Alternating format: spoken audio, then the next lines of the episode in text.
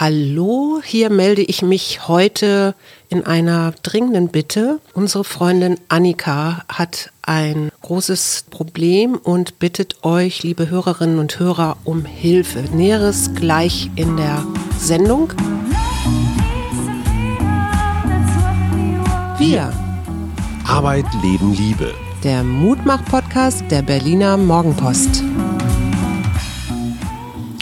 Herzlich willkommen zu Wir, dem Mutmach-Podcast der Berliner Morgenpost mit Suse und Paul, Paul? Schumacher. Danke, Mama. Wie geht's dir?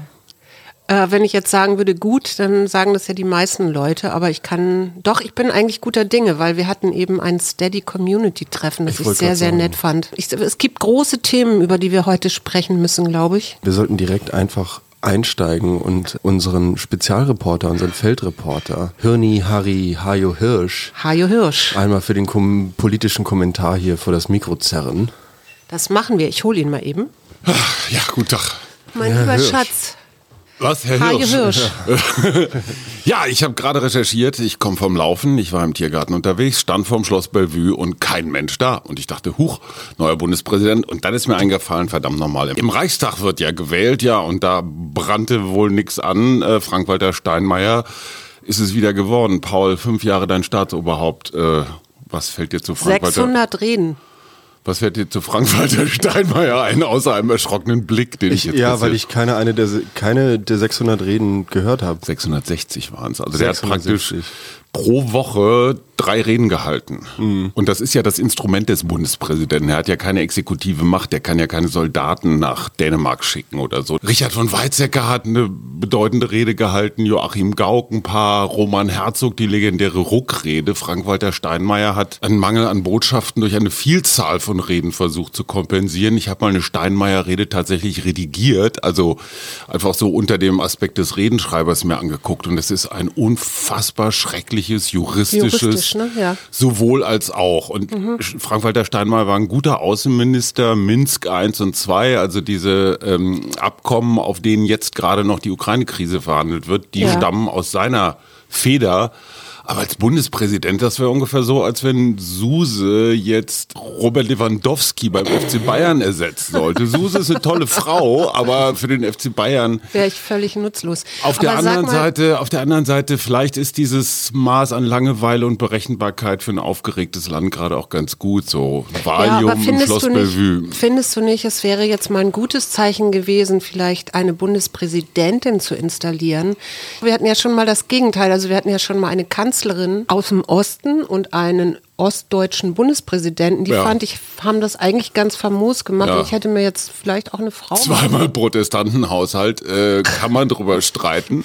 Äh, ja, Elke Bühnenbender, Frau Steinmeier wäre sicherlich die bessere Wahl gewesen. Ich finde auch diese Nierenspendengeschichte, ne? Er hat ja eine von sich ihr geschenkt, transplantiert, tolle Geschichte. Die fängt jetzt auch wieder an zu arbeiten, was ich ihr ja vorgeworfen habe vor fünf Jahren, dass sie so als First Lady sich komplett, Gezogen ach komm, Haken dran. Es gibt ja noch einen anderen, Frank-Walter Steinmeier war ja mal Kanzleramtsminister unter, unter einem Gerhard gewissen Schröder. Gerhard Schröder, ja. Und das ist das zweite Thema für Hajo Hirsch, den Außenreporter. Es ist so geil, wieder ein Mikrofon in der Hand zu haben. sagen, ey. Also, der, der Gleich wieder übernommen hier. Ja.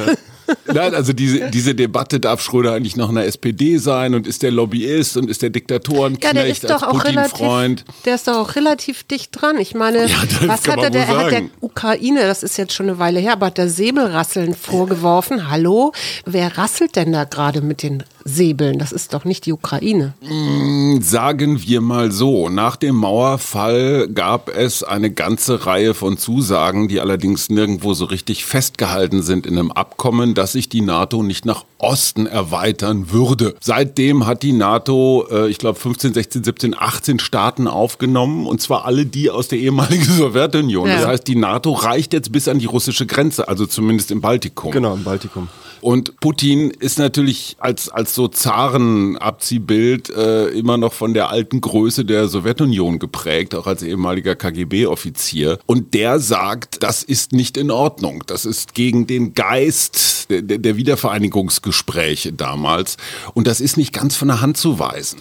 Er hat ja aber auch relativ klar gemacht im Kaukasuskrieg 2008, dass äh, die beiden unabhängigen georgischen Regionen dort ganz klar zu Russland gehören mhm. Und äh, dort einfach ein, eine geopolitische Falle des Westens zu seinen Gunsten genutzt, oder nicht? Und so ähnlich ist es in der Ukraine auch. Es gibt diese Lesart von Putin, wie alle alten Männer, irgendwann driften sie ja so ins Historiker-Dasein ab. Mhm.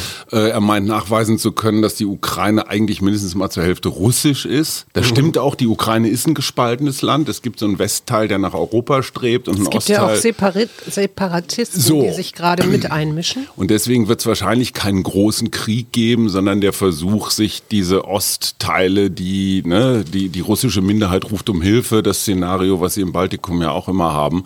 So, und jetzt ist die entscheidende Frage, welche Rolle spielt Schröder? Und das ist natürlich total widersprüchlich. Auf der einen Seite ist er natürlich im Sold der Russen mit ganz vielen Aufsichtsratsmandaten, Gazprom und so weiter. Und auch gerade wieder noch ein neues dazugekommen. Sehr, sehr reich geworden mit seinen Russenkontakten. Auf der anderen Seite hat auch Angela Merkel Schröders Kontakte zu Putin genutzt, weil Schröder wirklich so der einzige Deutsche ist, der im Kreml ein- und ausgeht und der mhm. Vladis Handynummer hat. Er hat ja auch noch so diesen alten Schmiss, ne? Eines naja, und dann diese Buddy-Geschichte, genau. ne? Also die, die Jungs, die so zusammenhalten durch dick und dünn. Und der nächste Punkt ist, und den darf man nicht ganz vergessen, die Energiewende, Schrägstrich Robert Habeck, ist abhängig von russischem Gas. Wollen wir Flüssiggas aus Katar importieren? Ja, mhm. also welch, welche Diktatur ist schlimmer? Ja.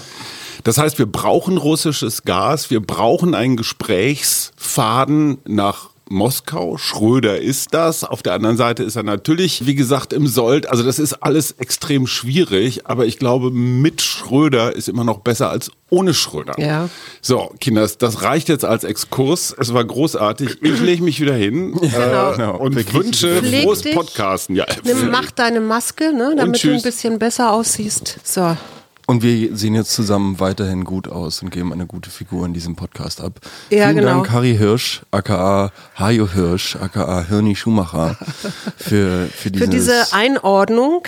Jetzt möchte ich euch gerne Annika vorstellen. Es ist eine Freundin und Kollegin von mir, deren Bruder vor drei Wochen die Diagnose Leukämie bekommen hat und sie und ihre Familie suchen jetzt einen Stammzellenspender. Das ist etwas sehr Einfaches und das erklärt sie euch jetzt. Hallo, mein Name ist Annika. Ich bin eine Freundin von Suse und ich wende mich heute an euch, weil ich eine ganz große Bitte habe. Mein Bruder Henning ist 30 Jahre alt und hat vor drei Wochen die Diagnose Leukämie erhalten. Die Ärzte haben sofort mit der Chemotherapie begonnen und prinzipiell hat er gute Heilungschancen. Allerdings geht es nicht ohne eine Knochenmarkspende. Daher meine große Bitte. Registriert euch bei der DKMS, der Deutschen Knochenmarkspende, und teilt diesen Aufruf auch in eurem Umfeld. Dafür geht ihr auf die Seite der DKMS, das ist www.dkms.de slash registrieren und beantwortet eine Handvoll Fragen, um zu sehen, ob ihr prinzipiell als Spender in Frage kommt. Sofern das der Fall ist, bekommt ihr ein Testset nach Hause geschickt und macht zu Hause einen einfachen Wangenabstrich. Sollte es eine Übereinstimmung geben, erfolgt die tatsächliche Stammzellenspende in der Regel durch eine einfache Blutabnahme. Das heißt, der Aufwand ist überschaubar, aber ihr könnt damit das Leben von meinem Bruder Henning oder einem anderen an Blutkrebs erkrankten Menschen retten. Ich danke euch vorab von Herzen für eure Unterstützung. Meine Bitte wäre, registriert euch, macht mit. Mein Süßer, was hast du mir heute mitgebracht? Dein Trigger der Woche? Mutmach-Podcast. Mein Trigger der Woche, ich habe zwei Trigger der Woche. Ich fange mal mit dem, mit dem kleineren von beiden an. Ich habe letzte Woche zum Ende der Woche hin äh, im Sonderangebot im Supermarkt zwei Schalen Himbeeren erworben. Hm. Es dauerte genau aus Spanien oder woher kamen oh, die? Oh, äh, der Ursprungsland habe ich gar nicht gecheckt. Sie waren auf jeden Fall ziemlich billig. Ich glaube, also es waren sehr lecker aussehende, sehr große Himbeeren. Ich bin momentan auf so einem Haferbrei-Trip. Ich mache mir morgens immer Haferbrei und nehme dann eine große Portion mit auf Arbeit. Fördert momentan meinen Drive total. Ja. Und ich konnte mir nichts Tolleres vorstellen, als da jetzt so ein paar Himbeeren am Morgen drüber zu streuen nach nicht mal 36 Stunden, wo diese Himbeeren bei mir zu Hause in der Küche verweilten, waren sie verschimmelt. Aber das finde ich immer, ehrlich 75 gesagt, Prozent der Himbeeren.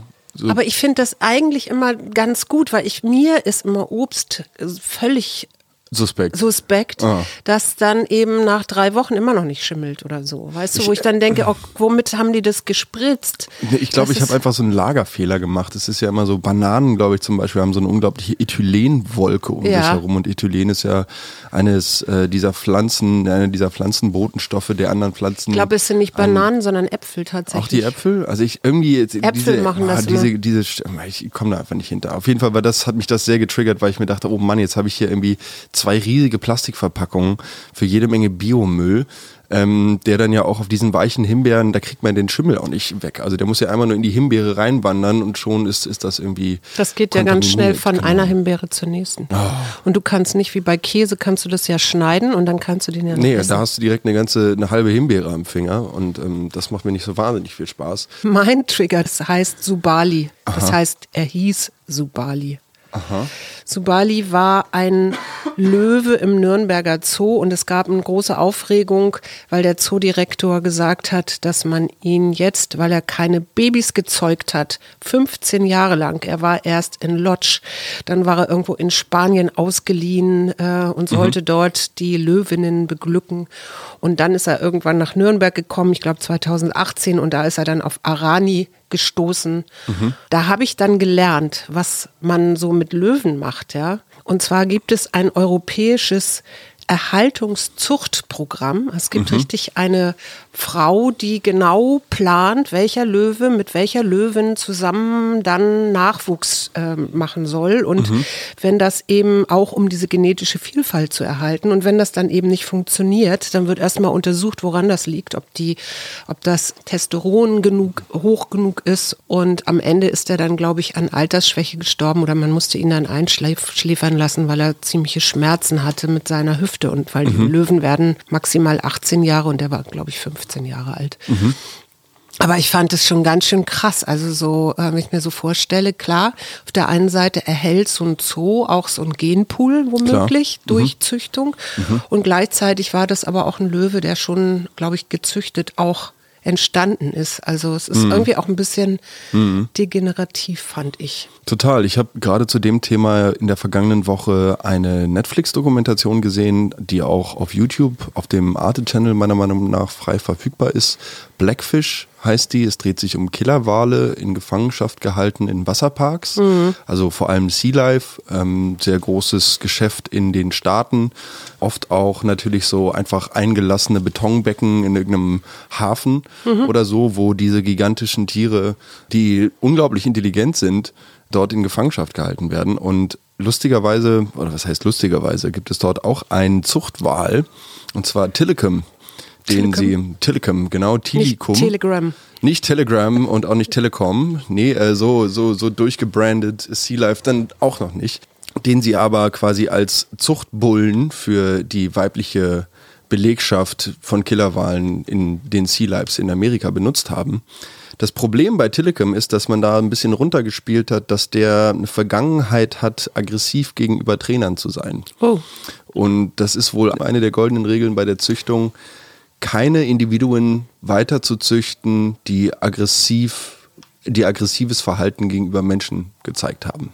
Darwin. Aber Sea Life hat jetzt quasi generationenübergreifend Tillicums Samen in sämtliche Weibchen, die sie irgendwie gefangen haben, einpflanzen lassen und Aber- hat nur noch Tillicums Nachkommen in den Sea Lives. Und die haben sich schon auffä- auffällig verhalten? Oder gab es da die keine? Pub Public Relations Abteilung von Sea Life ist, glaube ich, inzwischen sehr geübt darin, so Trainerunfälle dann immer als, äh, da ist nachts jemand eingestiegen und dann ertrunken oder sie ist ins Becken gerutscht und dann, ich weiß nicht was. Die Augenzeugen in der Dokumentation sagen häufig was anderes. Mhm. Und zwar, dass diese Wale ja ganz häufig einfach extrem frustriert und Mhm. extrem äh, ja, traurig sind. Hast du mitgekriegt, dass hier 2019 in Berlin eine Frau von einem Baum erschlagen worden Oh, ist? was? Ja, die ist mit ihrem Ehemann im Auto gefahren und das war so eine stürmische, ich glaube, es war so ein stürmischer Tag oder ich erinnere mich daran auch noch tatsächlich, mhm. weil dein Vater, glaube ich, zu irgendeiner Lesung fahren wollte und es schon klar war, dass so Bäume eben auch umfallen und wir mhm. haben ja auch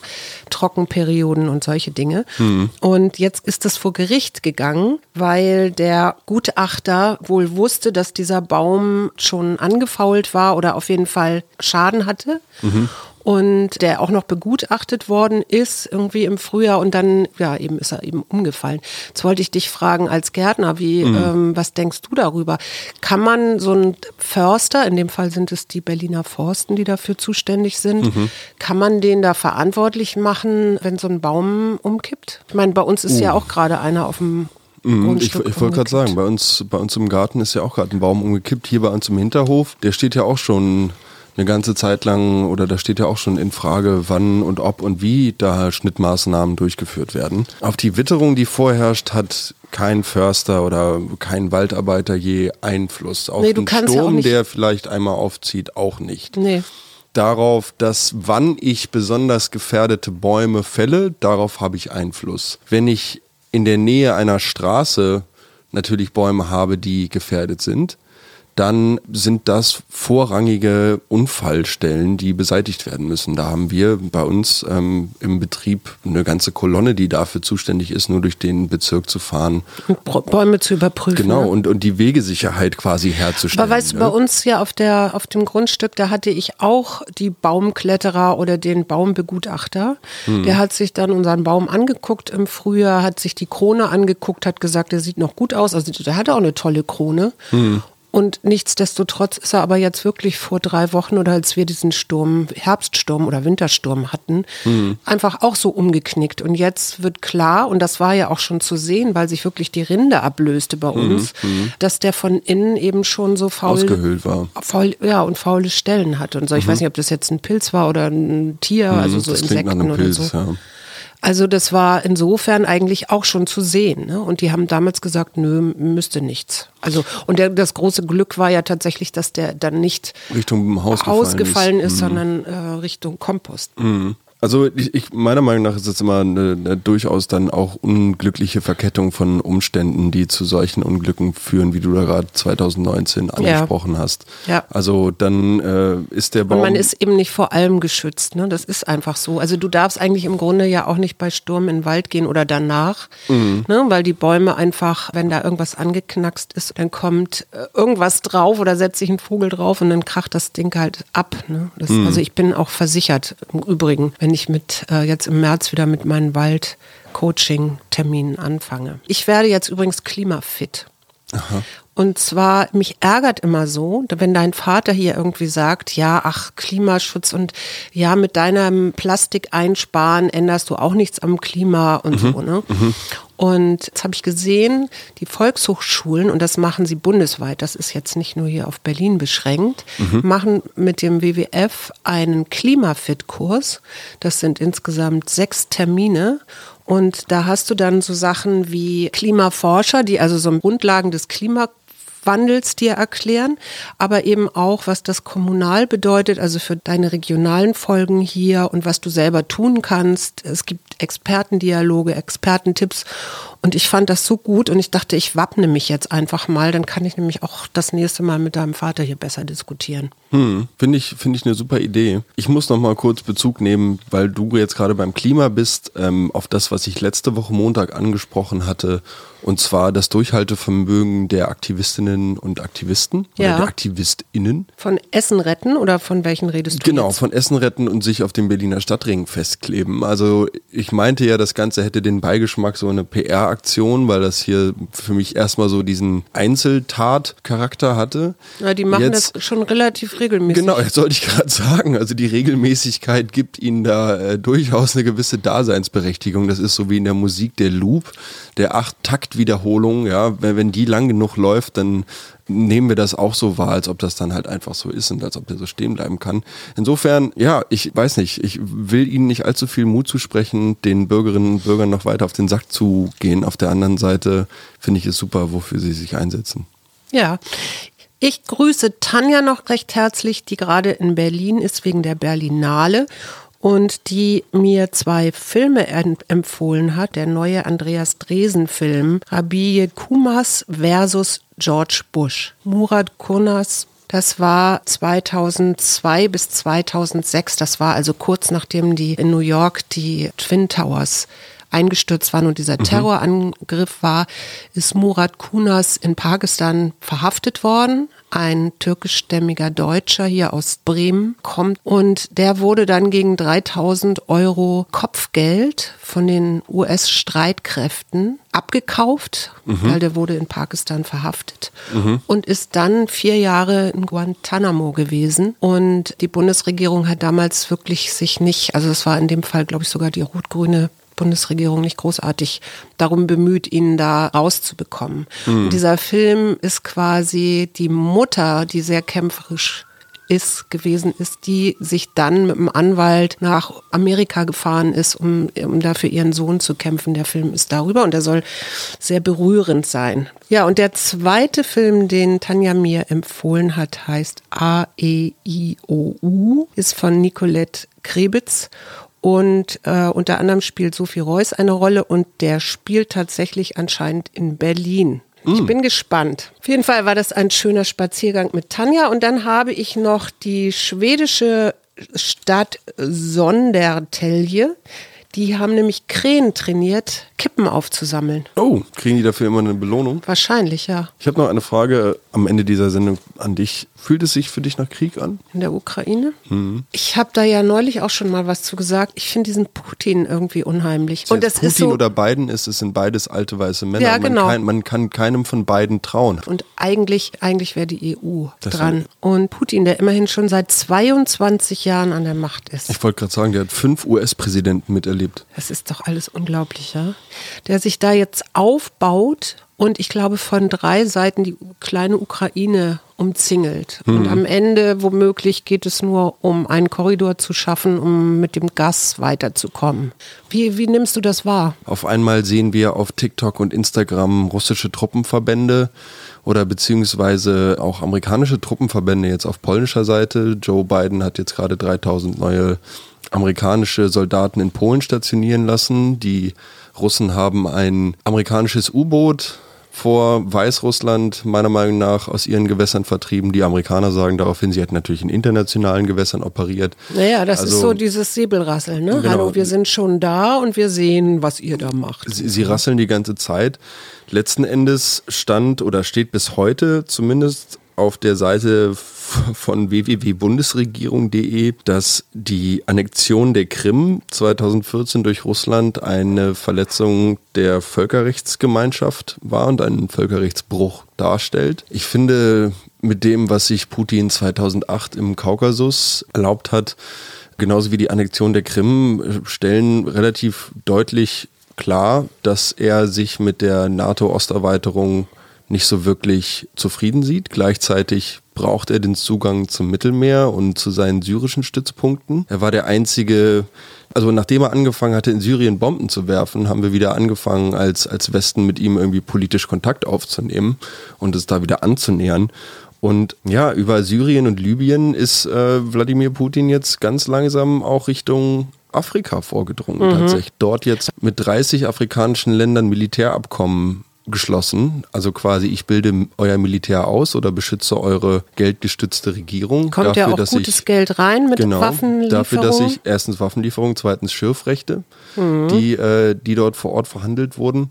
Und für mich grätscht er da in eine sehr verfehlte äh, Postkolonialpolitik. Mhm rein, indem er halt sagt, ich liefere euch genau das, was ihr wollt, mhm. ohne dass ich Fragen oder beziehungsweise Anforderungen an euer demokratisches, an eure, an eure demokratische Organisationsstruktur stelle. Und damit schließt er meiner Meinung nach halt an ja, an ein Chaos an, was wir dort als Europa und auch Amerika hinterlassen haben. Mhm. Das Heucheln. ist ja auch immer ein bisschen Ablenkungsmanöver, was die eigene Innenpolitik angeht, ne? Genau. Also wenn du in die Außenpolitik gehst. Haben wir noch irgendwie was? Ich fand es ein bisschen armselig von Kanye West, dass er sich über Billie Eilish aufgeregt hat. Ach ja. Der regt sich auch über seine Ex-Frau auf. Der ist, äh, Ja, der der so- ist mir sowieso ein bisschen suspekt, der Gute. Wobei ich ihm hoch anrechne, dass er ja selber auch über Depressionen gesprochen hat. Hm. Und ja, was ich viel, viel wichtiger finde und da nochmal die große, große Bitte, registriert euch bei der DKMS und lasst euch registrieren und schauen, ob ihr vielleicht Annika und ihrem Bruder Henning helfen könnt. Von uns Heilungsenergie, dass äh, Henning da jemanden findet.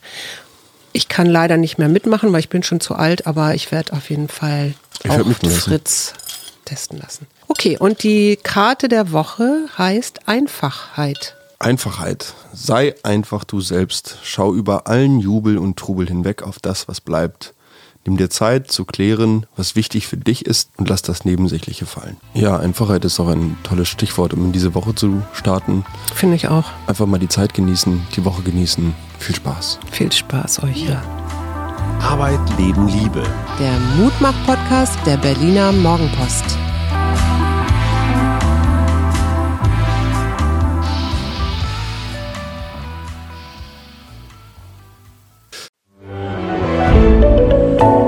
Podcast von Funke.